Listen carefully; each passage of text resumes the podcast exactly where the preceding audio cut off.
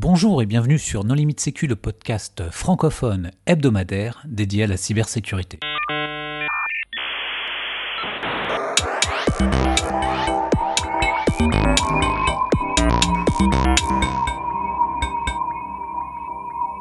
Alors aujourd'hui, nous allons parler d'un projet qui s'appelle Hécatombe, qui est un outil de post-exploitation en test d'intrusion, avec un invité dont le pseudonyme est Processus. Bonjour Processus.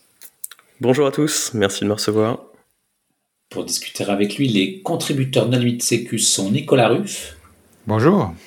Et Hervé Schauer. Bonjour.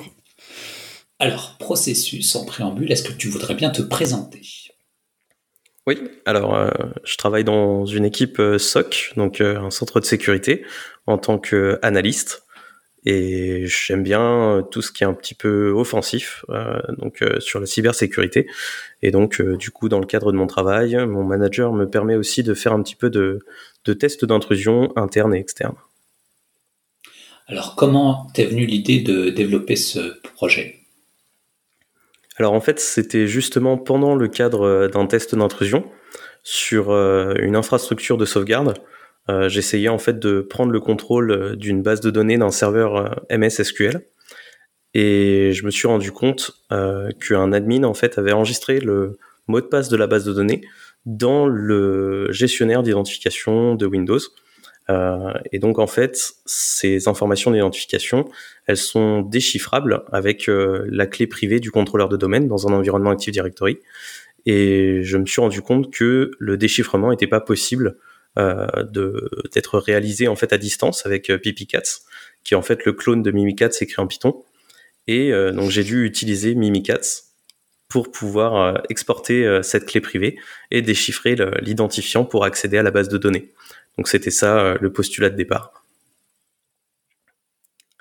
Et donc le problème, c'est que Mimikatz s'est détecté partout, c'est ça? Euh, en quoi, quoi c'était un problème d'utiliser Mimikatz Alors le problème, c'est que c'est toujours plus rigolo de travailler sous Linux.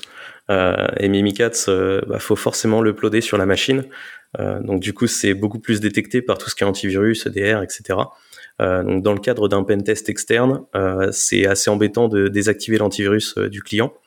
Euh, et donc, vu que c'était pas intégré dans, dans PipiCats, j'ai contacté en fait son créateur, Skelsec, et je l'ai intégré en fait euh, dans son GitHub. Euh, toute la partie en fait déchiffrement de d'identifiant avec le fichier PVK, ce qu'on appelle donc la clé privée du contrôleur de domaine.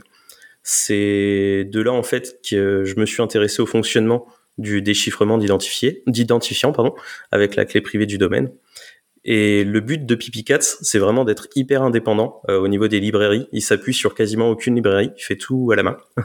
Donc euh, j'ai mangé de la doc pour comprendre un peu comment extraire les, les, bonnes données du fichier PVK, donc le fichier qui est extrait du contrôleur de domaine et qui contient la clé privée, euh, pour ensuite construire euh, l'algo de déchiffrement qui est basé donc sur RSA et obtenir la clé de déchiffrement du domaine.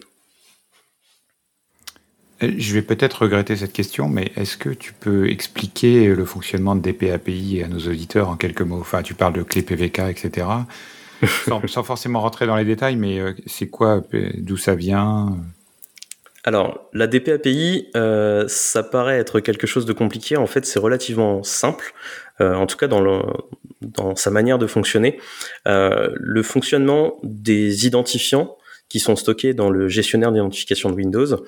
Euh, ces identifiants, ils sont stockés dans le répertoire AppData de l'utilisateur et ils sont chiffrés avec ce qu'on appelle une master key.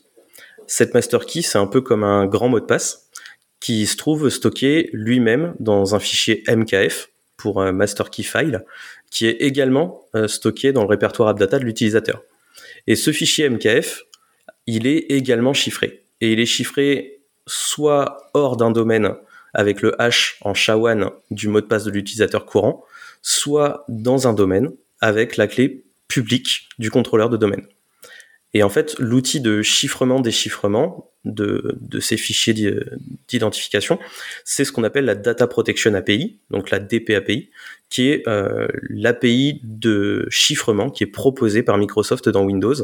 En fait, ils ont proposé cet outil-là pour éviter que les développeurs fassent leurs propres algorithmes puisque en fait c'est un travail de cryptographe, pas forcément de développeur. Ils se sont rendus compte qu'il y avait pas mal de logiciels qui n'étaient pas forcément avec des bonnes solutions de chiffrement. Et donc, du coup, ils ont intégré leur propre solution qui est assez facile à utiliser.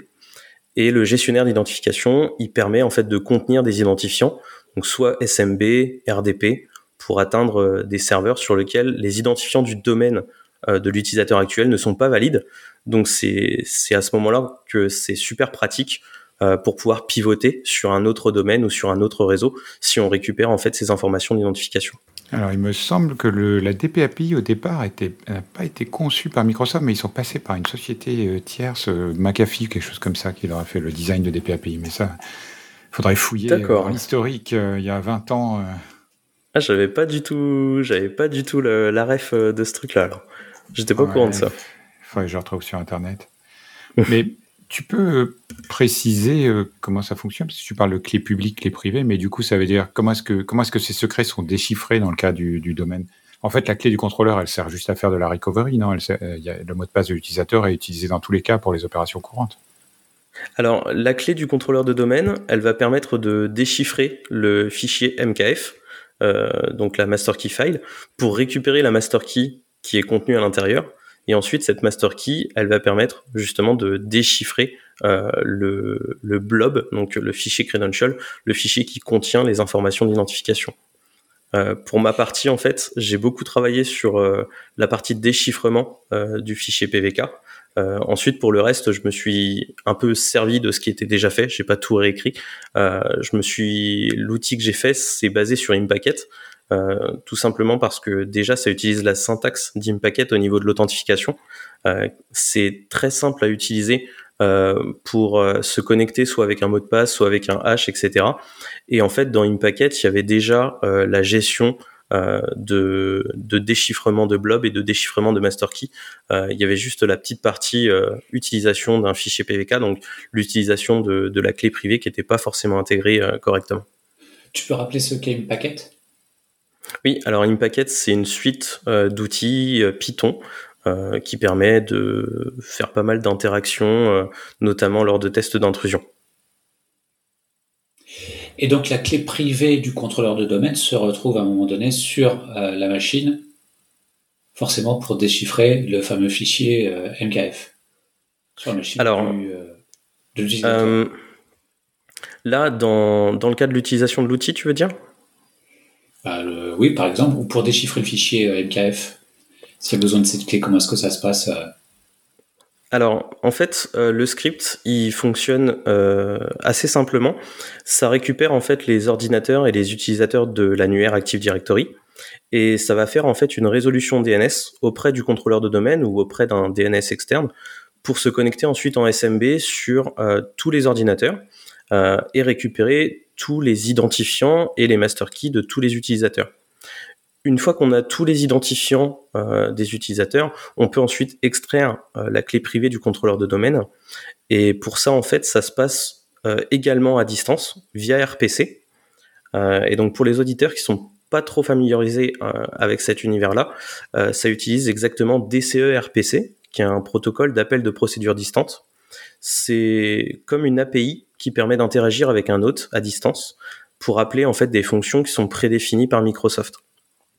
L'avantage de DCE-RPC, donc c'est le descendant de MSRPC maintenant, c'est que il peut fonctionner sur euh, des namepipes SMB qui sont en fait des connexions logiques un peu comme euh, des lecteurs réseau, donc euh, de manière distante.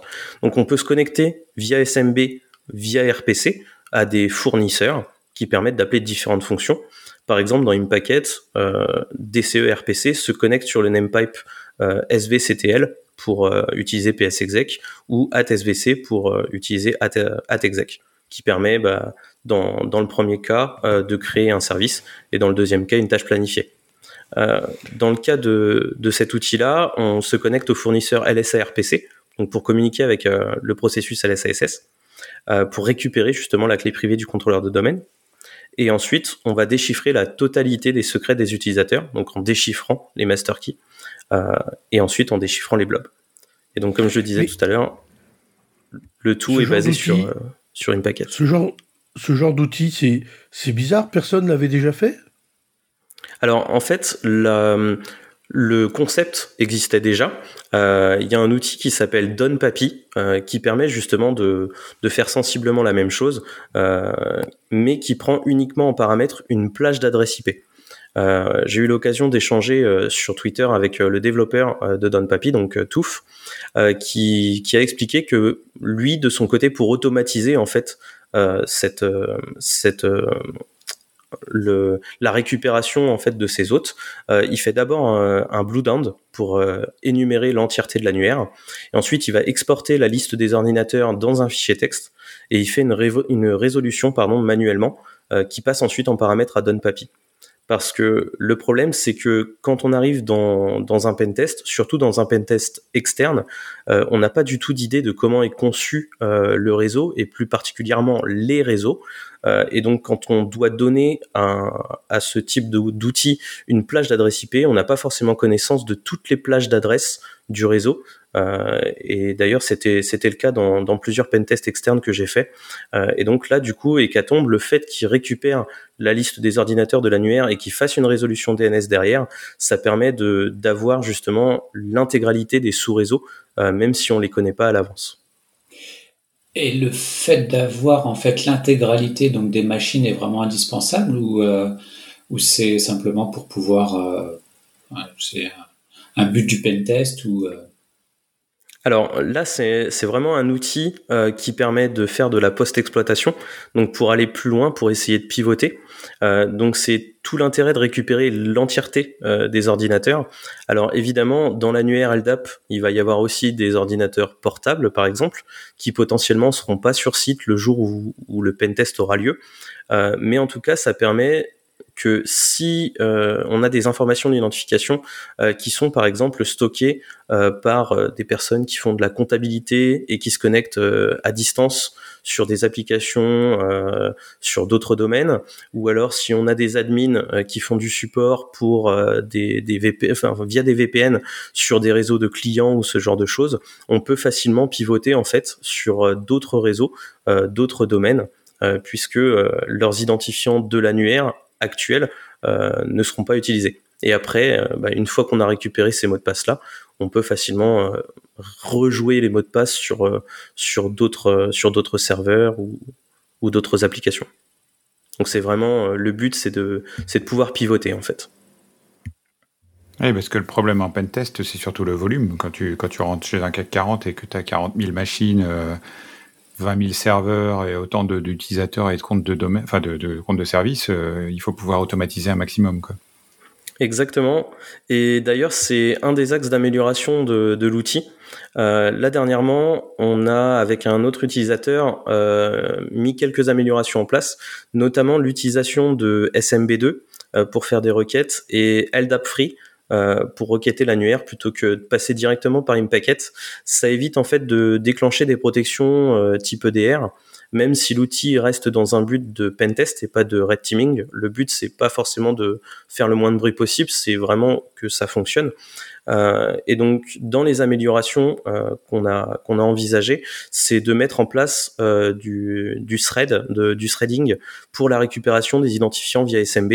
Aujourd'hui, il n'y en a pas du tout. C'est vraiment une grosse boucle while qui, qui, va faire du SMB client sur chaque poste pour récupérer les blobs et, et les master key files. Euh, donc du coup, ça pourrait être une possibilité d'amélioration qui permettrait de gagner énormément de temps.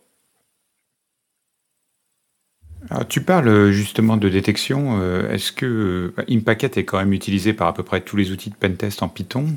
Est-ce qu'il y a des moyens simples de détecter l'utilisation de ton outil? D'un point de vue Blue Team, je veux dire. Alors, euh, alors justement, c'est, tu fais bien de, de, parler de Blue Team également. Euh, j'y reviendrai juste et, après. Et surtout un analyste SOC. C'est-à-dire là, on, a vraiment l'impression que tu es un pur pentester. en fait, c'est surtout que j'adore l'offensif. Euh, donc, euh, je, me dis que pour savoir défendre, il faut savoir bien attaquer. donc, euh, du coup, c'est pour ça que je suis parti dans, plutôt la sécurité défensive, même si j'adore l'offensif. donc, du coup, pour, essayer de, de détecter un maximum, bah déjà, il faut surveiller à tout prix LSASS. Il y a des mécanismes qui, qui existent déjà pour euh, sécuriser un maximum ce processus-là. Je pense à Runas PPL par exemple ou ce genre de choses. Il faut vraiment essayer de monitorer un maximum. Il y a beaucoup de DR en fait qui vont se focaliser euh, pour euh, faire juste des, vérifications des appels du kernel. Euh, et il y a d'autres, il y a d'autres outils. Euh, donc ils fonctionnent que en kernel land. Et il y a des outils qui permettent, par exemple, comme je crois que c'est RPC Monitor, qui permet de fonctionner en user land et de vérifier les calls qui sont envoyés via RPC. Donc il y a plein de petits mécanismes en fait qu'on peut mettre en place comme ça pour détecter justement l'extraction, en tout cas de, la clé privée du contrôleur de domaine. Mais bon, on arrive à un stade où en fait un attaquant est déjà admin du domaine. Donc si la blue team l'a pas détecté avant, il faut revoir l'équipe SOC. Et du coup, quelles sont les évolutions que tu envisages dans l'outil? Parce que là, Qu'est-ce que tu peux faire en fait euh, en, ayant accès à des PAPI à part enregistrer euh, tous les secrets, euh, enfin extraire tous les secrets enregistrés localement sur les machines? Alors pour l'instant, il n'y a que cette possibilité-là. Euh, le but c'est pas de, de, faire concurrence en fait à, à Don Papi, euh, puisque Don Papi lui va également requêter euh, des PAPI, mais pas seulement. il va récupérer les identifiants qui sont stockés dans Chrome, dans les tâches planifiées, etc. il y a plusieurs outils également qui utilisent des PAPI. je crois que de mémoire il y a Dropbox, iCloud, mais là, la principale optimisation, ça va être justement la mise en place de threading, comme je l'ai dit.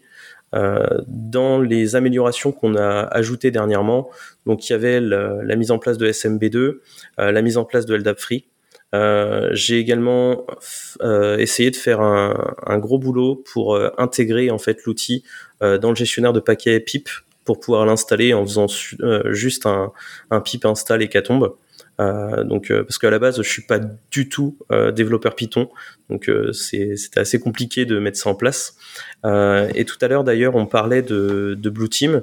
Euh, en fait, il faut savoir que l'outil, il peut être également utilisé dans un cadre euh, de pentest interne. Euh, et d'ailleurs, ça a été ça a été une demande de mon manager, c'est que en fait, quand on récupère les identifiants, donc ils sont en clair, et on a une option qui a été intégrée maintenant, qui est l'option MD5, qui permet de déchiffrer l'intégralité des blobs, mais au moment de l'affichage ou alors de l'export en CSV, parce que c'est aussi une possibilité, de les hacher en MD5.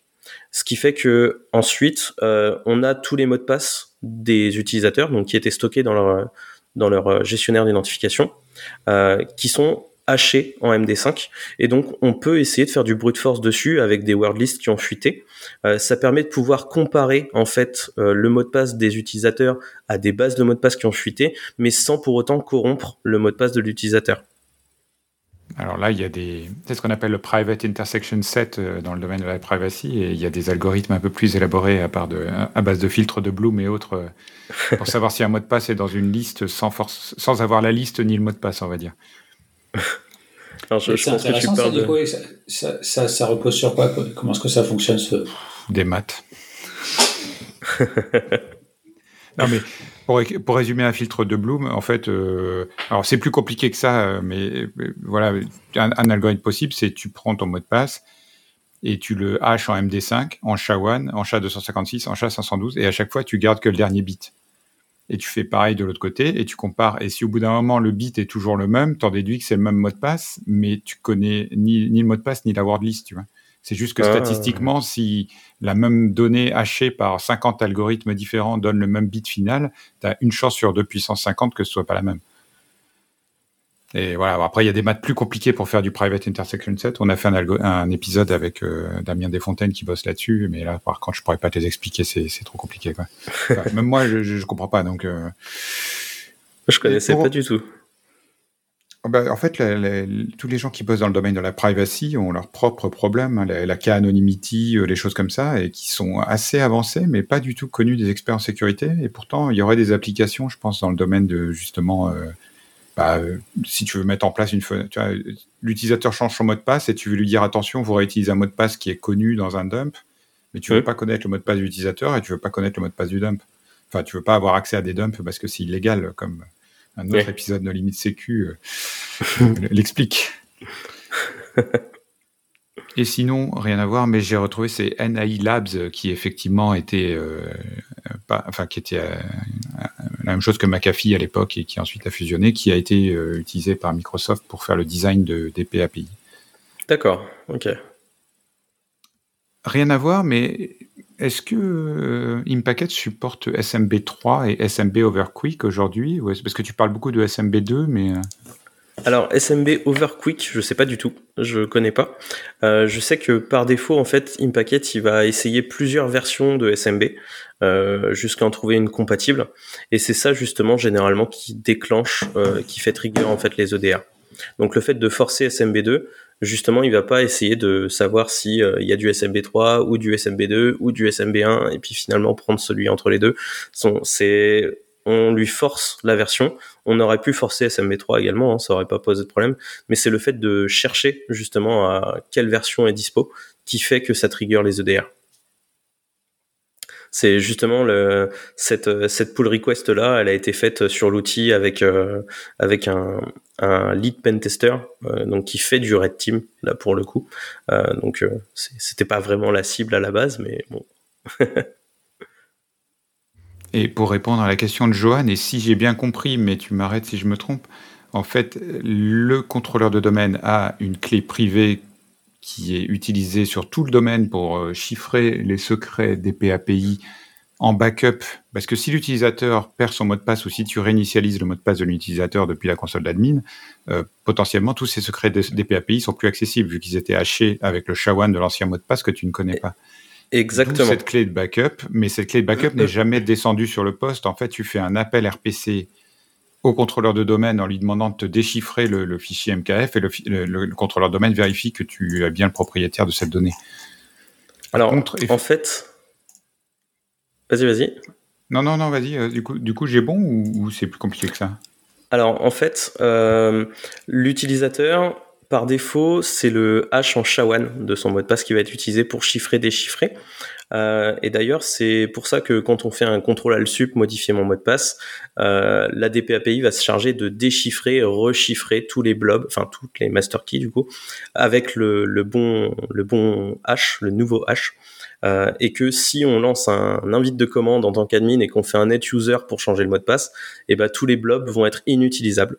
Euh, mmh. Donc euh, c'est c'est de là que ça vient et c'est la clé publique du contrôleur de domaine qui est utilisée pour, pour chiffrer en backup. Et donc c'est la clé privée pardon, qui permet de déchiffrer. Et en fait, quand cette, on... cette, clé n'est jamais descendue sur le poste de l'utilisateur. Tu peux tenter un backup de cette clé et ça va générer un événement spécial dans Windows que, bon là je le triche, hein, je l'ai sous les yeux, c'est le 4692.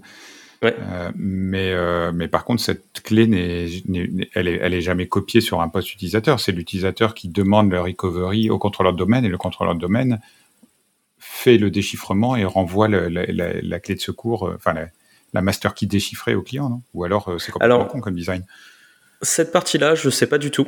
Je peux pas te dire. Euh, ce que je sais, c'est que la clé privée, euh, on peut l'exporter. D'ailleurs, c'est ce que fait le, script. Il va extraire la clé privée et il va la conserver dans un répertoire. En fait, j'ai toute une structure dans le script. Euh, ça va générer en fait un, un, répertoire qui porte le nom du domaine. À l'intérieur, ça va stocker la clé privée, donc le fichier PVK. Ça va créer également un répertoire blob, un répertoire master key. Ça va stocker toutes les master keys de tous les utilisateurs dans le répertoire master key, parce qu'on se fiche en fait d'avoir une arborescence dans ce répertoire-là. Et ensuite, dans le répertoire blob, ça va créer un dossier par machine, et ensuite, dans chaque machine, ça va créer un dossier par utilisateur accessible. Parce qu'en fait, ça va tester tous les utilisateurs sur tous les ordinateurs. Sauf que, par exemple, euh, euh, Johan, il n'a pas forcément ouvert de session sur le poste de Hervé. Mais par contre, du coup, Hervé, il a ouvert une session sur son poste à lui. Donc du coup, je vais pouvoir créer l'arborescence pour savoir que tel blob appartient à Hervé et qu'il a été stocké sur telle machine. Non, mais mon poste, il est sous Linux. Hein.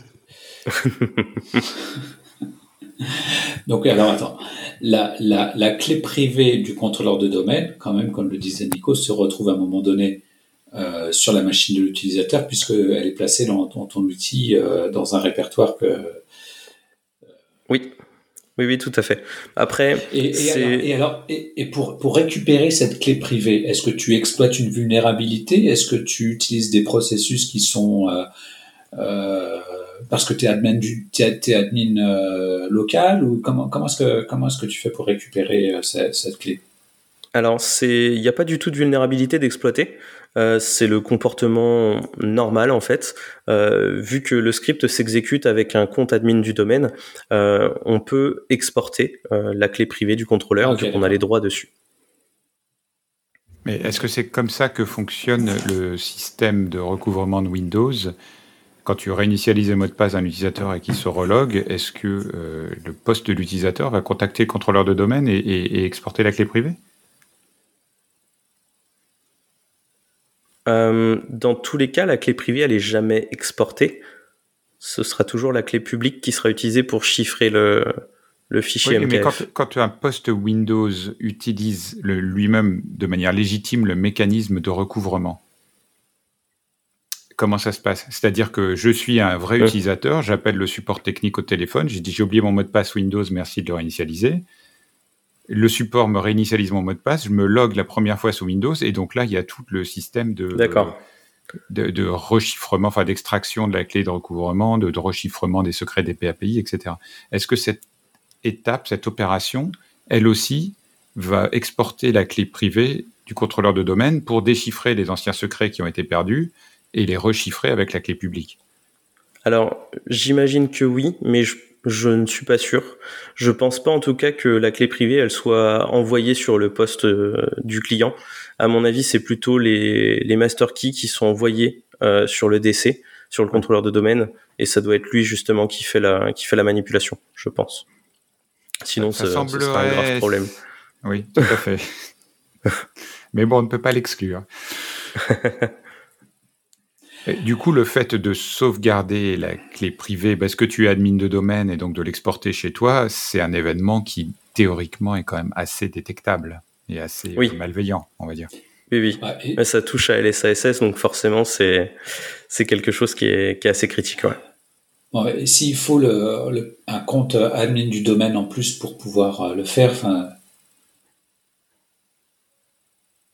Oui, bah après, c'est c'est pas un c'est un outil vraiment de post-exploitation. Donc c'est c'est pas utilisé pour euh, pour faire de l'élévation de privilèges. C'est vraiment du, du pivoting.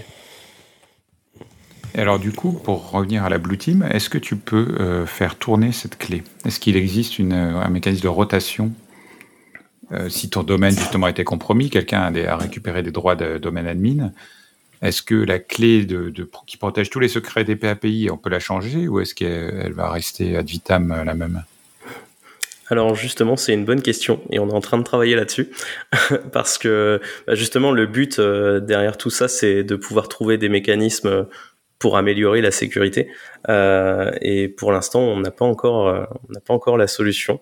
on est en train de travailler pour l'instant sur les IOC qu'on pourrait détecter sur euh, bah, le comportement qu'a l'outil pour pouvoir le détecter plus facilement en amont.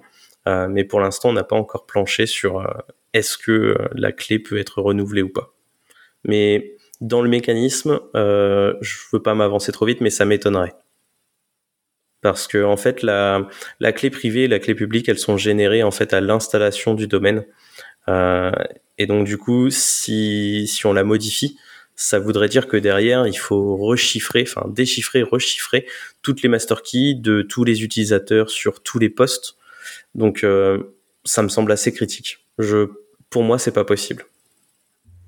Ouais, c'est comme le mot de passe du KRBTGT. En fait, euh, tu peux enfin, pour le coup, là, il y a un mécanisme qui permet de le changer et pour les anciennes machines qui n'ont pas été mises à jour, enfin qui ne sont pas au courant du changement, il va quand même autoriser l'utilisation du mot de passe N-1 mais tu peux du coup le changer deux fois et faire en sorte que ton mot de passe KRBTGT, il est, euh, il est complètement... Euh, à post-compromission, tu peux le, arriver dans un état où tu as relativement confiance dans le fait que ça va marcher, enfin que l'attaquant ne pourra pas revenir. Mais s'il a gardé la master key de déchiffrement de tous les secrets des PAPI, potentiellement, il peut encore faire des choses. Alors, c'est ce que ça montre que lors d'une remédiation, il faut véritablement euh, régénérer son domaine et donc repartir réellement à zéro Bah, pour moi, oui, c'est l'idéal. Euh, changer le mot de passe. Tu, sais, il y a beaucoup de gens qui en sont pas persuadés. Hein, donc, euh, le réexpliquer, et là j'ai l'impression que tu le démontres, c'est nécessaire. Bah, changer le, le, mot de passe du, du compte KRBTGT, euh, c'est bien parce que ça évite du coup euh, les attaques de Silver et Golden Ticket. Mais les jetons, en général, ils ont des, des durées de vie assez courtes, euh, sauf si bah, le jeton est, est, forgé et dans ces cas-là, il peut avoir une durée limitée. Euh, mais effectivement, là, je, il me semble que la clé euh, privée du contrôleur de domaine, il n'y a qu'une seule version qui est conservée. donc pour moi, c'est pas possible de la changer. Euh, j'ai pas encore, euh, j'ai pas encore planché sur le, sur cette, euh, sur cette, cette modification là, mais ça me semble compliqué à mettre en place. Si je me rappelle bien, on avait fait un épisode avec Benjamin Delpy à ce sujet, et il expliquait qu'effectivement c'était très compliqué, mais qu'il fallait le faire. D'accord. Et sinon, ton outil Hecatombe, il y a déjà beaucoup de pentesters qui s'en servent. tu as eu un succès immédiat ou pas encore? Euh, alors j'ai essayé de, de le mettre en avant, on va dire, euh, en, en faisant un, un compte Twitter euh, parce que j'utilise beaucoup Twitter et je me suis dit euh, s'il y a des gens qui veulent pas forcément connaître ma vie mais qui veulent avoir euh, un peu des notifications de l'outil, ils peuvent s'abonner au compte pour recevoir uniquement en fait les, les mises à jour de l'outil. Euh, et on a un peu moins de, de 200 euh, de 200 étoiles sur le dépôt GitHub.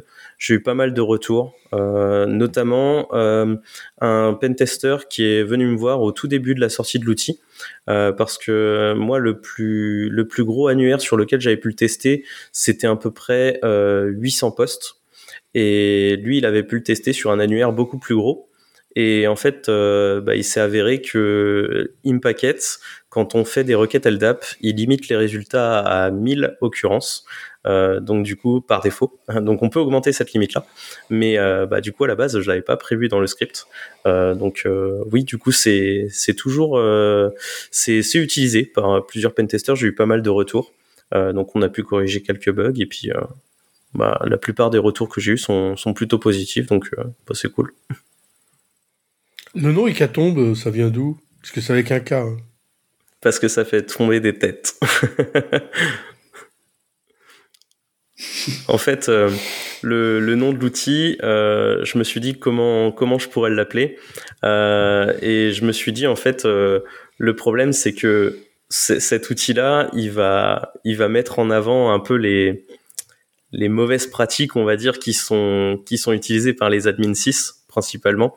Euh, alors, je suis un mauvais élève aussi. Hein, je, je, stocke aussi des identifiants dans le gestionnaire d'identification de Windows, mais normalement, on ne devrait pas le faire. Ce qui est conseillé, c'est d'avoir un gestionnaire de mot de passe avec de la double, de la double authentification, pardon. Euh, mais tout le monde utilise euh, le Credman, euh, notamment quand on ouvre une session RDP à chaque fois on clique sur mémoriser le mot de passe et bah du coup ça s'enregistre. Euh, et donc du coup euh, quand on fait du pen test euh, et qu'on arrive à retrouver euh, plein d'identifiants stockés sur euh, les sessions des administrateurs, donc notamment ceux qui font du support sur bah, toute la partie client, sur les opérateurs qui gèrent la sauvegarde, qui est souvent déporté de l'annuaire, bah du coup en fait il y a pas mal de monde qui qui, qui s'en veut un peu et du coup euh, c'est, c'est là qu'est arrivé le nom Hécatombe parce que bah du coup ça, ça fait tomber des têtes. Internet prétend que le chiffrement euh, initial de, ces secrets a été fait par une clé symétrique et pas une, paire de, clés RSA. Est-ce que tu t'es déjà, euh, est-ce que tu as testé ton outil contre un Windows 2000 ou est-ce que Windows 2000 est considéré comme euh, étant plus rencontré en pentest aujourd'hui? Euh, alors, j'ai pas du tout testé. Euh, le plus bas niveau que j'ai testé, c'est du 2012 standard, et le plus haut, c'est du 2022, du serveur 2022. J'ai pas testé plus bas que 2012 standard. Et processus, de quoi tu as besoin maintenant? Tu cherches des utilisateurs, des contributeurs, bah, des auditeurs de ton code Python, puisque tu nous as quand même dit que tu avais choisi Python parce que tu le connaissais pas encore. Euh, de, quoi tu, as besoin? Alors, euh, les trois. euh, en fait, des utilisateurs pour pouvoir bah, trouver un peu s'il y a des bugs. Euh, des contributeurs, c'est, je, le, je l'ai dit dans, dans les présentations que j'ai fait de l'outil, je suis ouvert à, à toute possibilité d'évolution de l'outil. au contraire, c'est, vous êtes les bienvenus, venez. Et oui, effectivement, le, le, code Python aujourd'hui, c'est, c'est une grosse fonction qui fait tout. c'est, il n'y a aucun système de classe ou quoi que ce soit. Donc euh, ça, ça a le mérite de fonctionner, mais euh, voilà, c'est c'est avec mes faibles compétences en Python quoi. Je, je l'ai dit, je l'assume, je suis pas développeur Python, donc euh, voilà, si, si quelqu'un veut mettre les mains dans le cambouis, il y a pas de souci. Bon, eh bien l'appel est lancé. Nico, tu voulais Il y a des tests unitaires au moins? Généralement, oui, j'ai un environnement de, de, test à la maison et avant chaque PR, je revérifie que tout est bon et euh, j'envoie en prod une fois seulement que tout est parfait. Bon, bien, bonne continuation. Merci beaucoup d'avoir accepté notre invitation. Chers auditeurs, nous espérons que cet épisode vous aura intéressé. Nous vous donnons rendez-vous la semaine prochaine pour un nouveau podcast. Au revoir. Au revoir. Au revoir.